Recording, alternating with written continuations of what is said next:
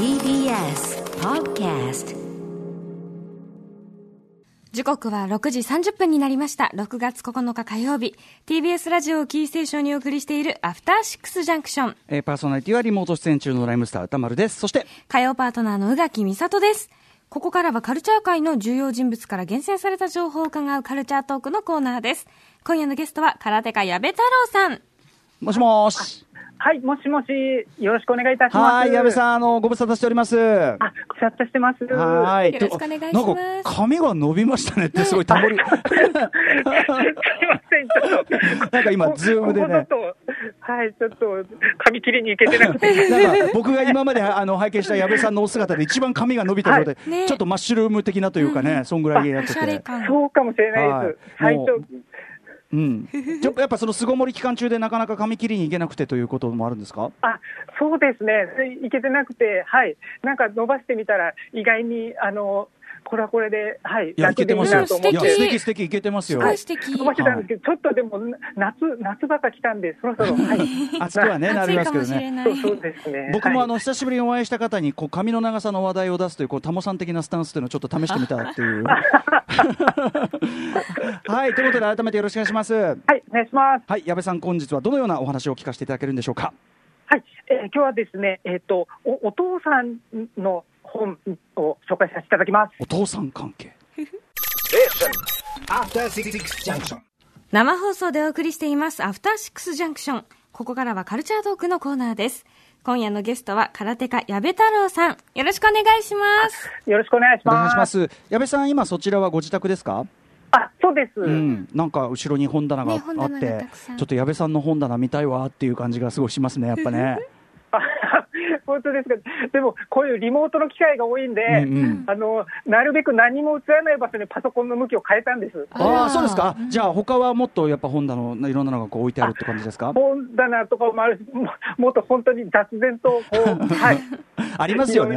あの、そのズーム出演で、こう、まあ、これはね、ラジオだから基本的には外には見えてないですけど、テレビとかの時はやっぱり、あの、見せていい方しか、全くこのパソコン絶対1ミリも動かせねえみたいな時ありますよね、本当にそうです。それ用の角度ですね、今。ああ、なるほど、なるほど。でも非常にあの素敵な感じでございます。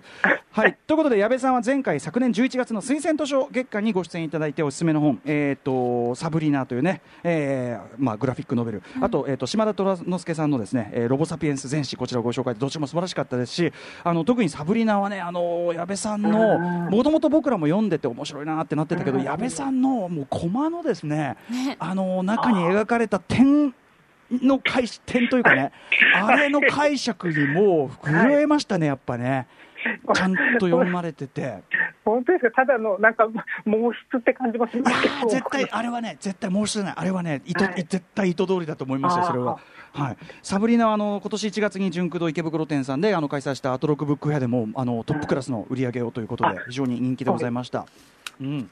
はい。いろんな方もご紹介されてましたもんね、その後も、アトロックでも。そうですね、あの今年ね、一押しの感じで、うんあのあのみんなね、入れ替わり立ち替わりをした感じありますけど、まあ、とにかくあのいつもありがとうございますということで、よあろしくお願いします。ますはい、では、宇垣さんから改めて、えー、矢部太郎さん、ご紹介お願いします。はい。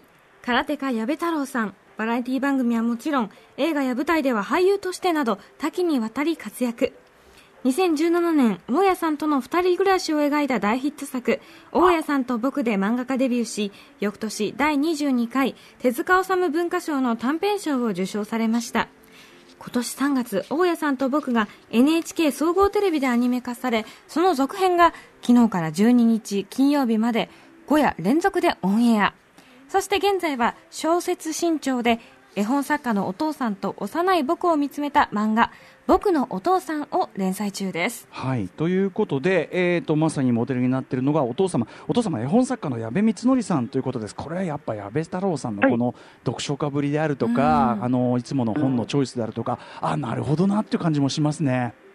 そう、でもどうなんですかね。はい。でも、お父さんも本はいろいろ好きで、はい、うんうん進めてくれてたりしたので、うん影響はあると思います。はい、あのん小さい時からやっぱりお家にやっぱりいっぱいそういう絵本とかも含めて本はいっぱいあった関係はいってことですかね、じゃあ、あありましたね。あ、はい。うん、じゃあ、はいこう、いやなんていうかな自然に手に取ってこういろんなものが読める環境でもあったってことですかね。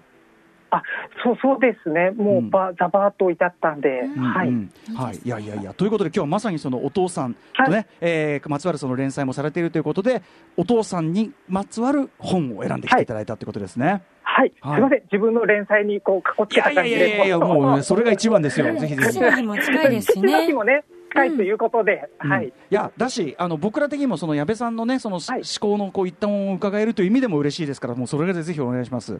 あそうですやっぱこうお父さんの話書こうとしてるから、どんな本読んでても、お父さんがこあう目に入ってくるところがちょっと。あったりして、なるほどなるほどお父さんアンテナが過敏になってるというね、状態そうなんです、だから今日うん無理やり選んでるところがあったりするかもいやしれないいやいやいやはいじゃあぜひご紹介お願いします。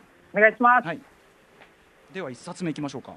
はい、一冊目、えっ、と、こちらですね。うん。大人になれば、うん伊藤敦さんが書かれたこちら漫画なんですけれども、うんうんこちら、えっと、グラフィックデザイナーが本業うんうん。されてるみたいなんですけども、伊藤敦さんが書かれた漫画で、はい。もうすごく想定から、情報から、うん。もうなかなかないめちゃめちゃ凝っ作りで、てますよね。ねおしゃれだしあ例えば表紙にしてもね、あのただこう絵が描いてあるわけじゃなくて、えっと表紙にシール状になってるその。キャラクターがこう貼ってあってしかもそれが帯とちょうど位置が合うようになってて、これめっちゃ手間かかってますよね。そうですよね、すごく。で、なんか、あの、絵もシンプルで、おしゃれな絵,、絵ですよね。なんか、はいハットにコートでジャックタッチ風の感じの、これはい。横にピールソーリー &C って書いてるってことは剥がしたらなんかあるのかな？剥がせるんですよ。剥がすすご下いになんかあるんだこれ。と、そうなんです。うっすらなんかボーダーが見える。うわはがああれか劇中連に出てくる。これ、ストーリーと。はい、劇中に出てくるあはい。の格好。は、つね、あのちなみに、えっと、これはだから、そのまあ、グラフィックノベル的な感じだというふうに思いますけど、あんまりセリフがない。感じの。そうなんです、うん。はい、セリフがなくて、もう絵で進行するって感じなんですけど、うん。あのまあ、お父お父さんのような方が、うん。息子に帽子をプレゼントしようって思うっていう、うん。もう本当にそういうシンプルなお話なのかなとで出だしはね。思うんです。はい。でも、なんか途中に、なんかこう、通り抜けフラフープとどこでもと、あとタイムマシンを足したような、なんか不思議な穴が出てきて、はい。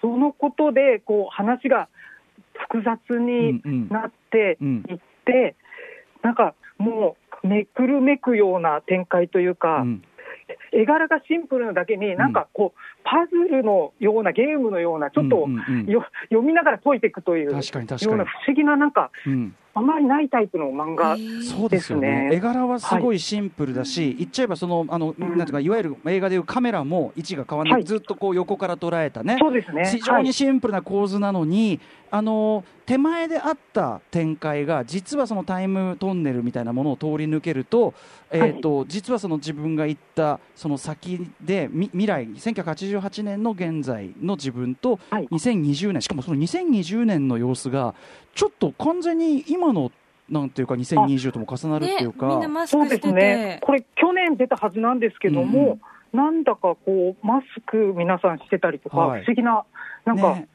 今の感じがありますそのね。予言感も面白いし、で要はそのはい。タイムループをくぐることで、ま、あのたまにああいうドラえもんとかである、あのうん。どんどんどんどんその違うじじ時間帯の自分が、はい。あえーこういて、はいで、さっき起こったことは、実はその未来の自分が起こしたことだったみたいな。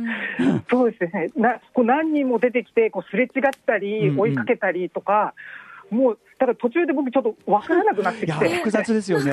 クラクラ探すの大変になっちゃう。まさにその、はいクラクラする感覚をこそ味わうっていう感じでもあるんですかね。だと思います、うんはい。うん、それでこの本、一番最後のところに、はい。あの英語なんですけど、This book was drawn as a birthday present for the author's son and daughter って書いてあって、うんうん。あの息子さんと娘さんの誕生日プレゼントで、うん。こうお父さんが書かれたはあ。ものだったみたいなんです。この伊藤さんが書かれた。はい。伊藤さんが5年かけてお仕事の間に書いてたものを、うんうん。はい、い。いやでも5年かかったわら結構成長しちゃって、ねうんうんうん。あの そうですね。読み読み口も変わるんじゃないかなと思ったりうん。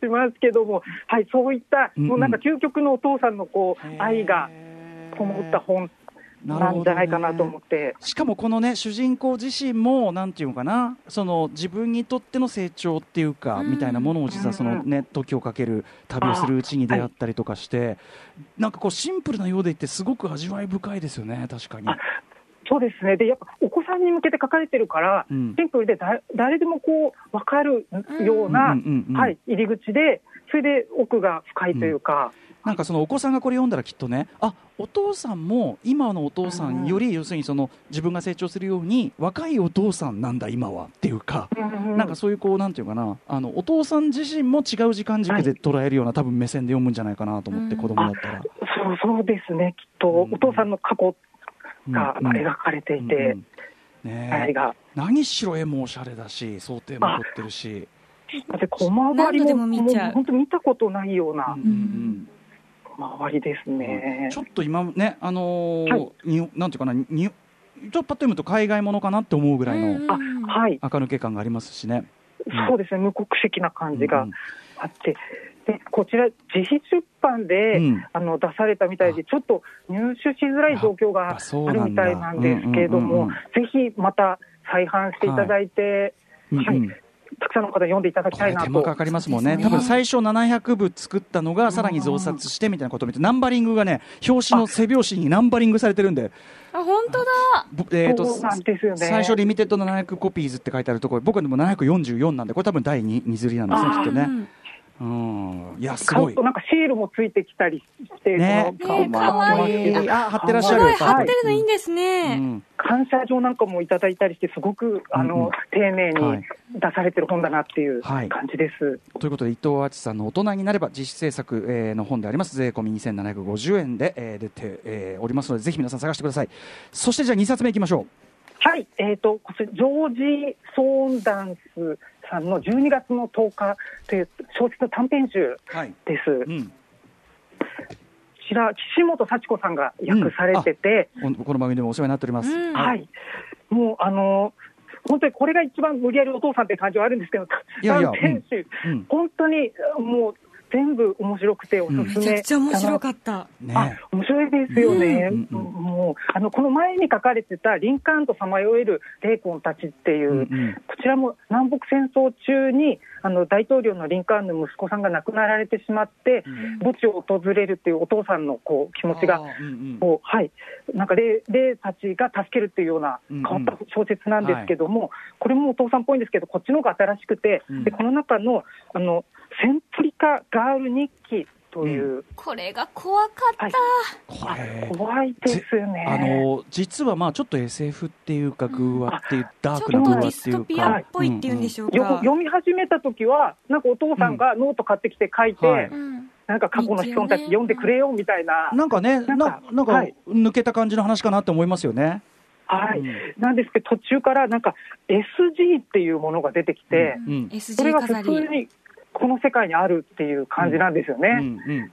で、SG ってあるものなのかなと思って、僕も検索したり、うん。ちょっと本遡ってみたりしたんですけど、全然ないものですよね。説明もなく出てくるから何かと思うんだけど、これは実は架空のまあ SF 的設定というかディストピア的設定で、はい、センプリカガールっていうもので、この世界では、なんか庭にステータスとして、庭の飾りとして、こういうものを飾るというのが、すごいひどいんですよね、これが。これちょっとぜひ、それが何かってことが分かった時のね。ぜひちょっと読んでいただきたいですね、うん。それを娘の誕生日をね、その祝うために、ね、ちょっとあの奮発して、えーじゃあ SG でも飾っちゃおうかなんつって、なんかほんわかした話かなと思ったら、あ可愛らしい飾りかなって。いいことするぞっていう感じかと思ったら、うん、ギョギョギョっていう。行行行っていう家族の、でもなんだろうなんかありそうな気もしてしまうところがまた本当に怖くて、うんうんあそうですね、本当、現代のアメリカの、うん。はい。なんか、いろんな切り取り方をした短編が出てて、うん。こういう部分もやっぱりあるんだなっていう感じがやっぱりしますね。このお父さんがそのずっと日記書いてる中でそのどうしてもその SG のねその SG 側の気持ちみたいのはなんでだ？わからない。なんでだ？あいつら。うん。ってこうずっと言ってる、うんはい。そのこのなわからなさ加減にもまたすごくこうゾッとするね。怖い、なんならいいことしてやってるぞみたいなそう。そうな。んだあいつらよ、はい。みたいなこと言ってる感じ、うんでもこの論理ってうん現実の社会でもやっぱりはい。持ち出す人いると思うんですよ。全然日本でもあるでしょうしね。そうですね。なんか一人あの娘さんでうんこれに気づい、この怖さに気づいてるんだけど、うんお父さんお母さんはまあこの子もね今 こんな感じだけどすぐ治るからみたいな。なんかちょっとね、思春期で難しい子だからとかね。細すぎるだけなのよみたいな。はい。そっか、でもその怖さがね、でも本当巧みですね。最初はなんかちょっと、まぬうんなんか間抜けなお父さん人気みたいな感じかと思ったら、うだまさかの。ないねう。んそうなんですよね。日記も毎日書くぞって言ってて、いきなり 一日で書いちゃったりしてたりとかそ。こ笑っちゃいますよね。毎日書くぞって、えしつこく言ったって翌日ちょっと空いてしまい しまったが。とっても忙しかった。ちょっとバタついてたみたいな。はいそういうところも含めて、やっぱジョージソン・ソンダースさん、まあこれすごい本当に面白いですし、うんあのこの方の作品全部読みたくなりました。面白かったし。そうそうですね、本当に面白いですね。これは翻訳の長だなという感じがすごくしましたしね。そうです、これ、笑える感じでちゃんと訳してくださってるから、こうやって引き込まれますよね。がすごいそれがすごいですあね。の岸本幸子さん、現在あの前にお越しいただいたときに、はい要するにちょっと拙い文章をあえて訳すときにうん、要するに訳が下手なんじゃないかと思われるかと思って、悩むとおっしゃってて、はいまさにこれがそれじゃないですか。ね。ちょっとね多分おそらく綴り間違いとかそういうのはいも、あの入れ込んでるじゃないですか。そう。あなんか、語尾をカタカナにしたりとか、それでなんかね、このひょうきんだったり、ちょっとおバカさんだったりみたいなのを表現していて、だからまさに岸本さんの役のうん。妙も楽しめるって感じですかね。はい、はい、これは本当にあ面白い方ですね。うんはいはい、えー、ということで、これはジョージ・ソーンダースさんの、えー、と12月の10日という短編集でございます。はい、はい、もう一冊ぐらいいきましょうかね。あはい。さあ、あじゃあ、このリボンの男とい。う山崎直子らさんの、ははいい、こちらも小説なんですけども、うんうん。はい、山崎直子らさんの小説、いつもなんかこう、新しい価値観とか世界をこう、うん。とっと小説の形で読ませてくれるなって感じがして、これもうんそうなんですけど、はい。えっと、3歳の男の子とうん。お父さんとお母さんのお話なんですけど、うん。結婚して育児のために、えっと、専業主婦をされるようになってうん。っていう感じなんですけどお父さんがね、うん。はい、はい、はい。そうなんです。専業主婦っていうと、あの、お母さんかと思うけど、こちらのご家庭では、お父さんが育児をしたくて、うん。結婚してうん。出ますっていうことで、はい、仕事、働きに出ているのはお母さんの方うん。がうん。やってて、で、あの、子供と川に行って、うん。幼稚園の行く途中に、はいそれで100円玉をお父さんが落としちゃって、うんうん。それそれが見つからないって言って、1時間ぐらいかけてうん。探す描写がすごく、うん。あのなんかいいですよね、この辺りが。うんうんうん。でそれで結局見つからなくて、はい。通りかかった別のお友達にあの拾われていってしまうっていう、うんうんなんか、あのちょっと杉吉春さんの無能の人の、ああ確かに、ははい。いはいはいはい。あの感じうんも思い出して、なんか300円だけ持って、うんうん。あのいつも散歩に行くお父さんの、なんかお父さんと息子の100円玉のうんうん。これ、あ話はいい話が多いなっていう感じが。なるほどね。はい。うん。そのなんかこう生産的っていう言葉で示されるような社会の価値ではないとこのうん。なんかまあ味わいとか豊かさとかそういうことですよね。そうですこのなんか、時給100円だねみたいな話うんしたり、い。や、でも見つかってないからマイナス100円だろうとか、はい。でもすごく豊かな感じがする。うんうん。はい、お父さんがこうしてることには意味があるっていうような、うん。はい、そのねその100円を探してす過ごしたその時間そのものにはだってねまた別の価値があるわけだもんね、だってそれは。そうなんです。プライスレスってやつですね。うん。すごくなんか直子オーラさんがこうあの直子オーラさんらしくこう、ね。なんかすごく新鮮な、なんていうんですかねフラットというか、うんうんうんうん。はい見方で書かれてて、思いこのリボンの男っていうこのだからタイトルそのものにも一つメッセージですもんねこれがね。そうですね。はい、うん。これもまあまあこれぜひ読んでなぜなぜリボンなのかと。あなるほどって。じゃあそれまさにそれこそ価値のそうですね。あの価値の転換というかああそうかうん。そういう見方考え方ってあるよねっていうかことはいですもんね。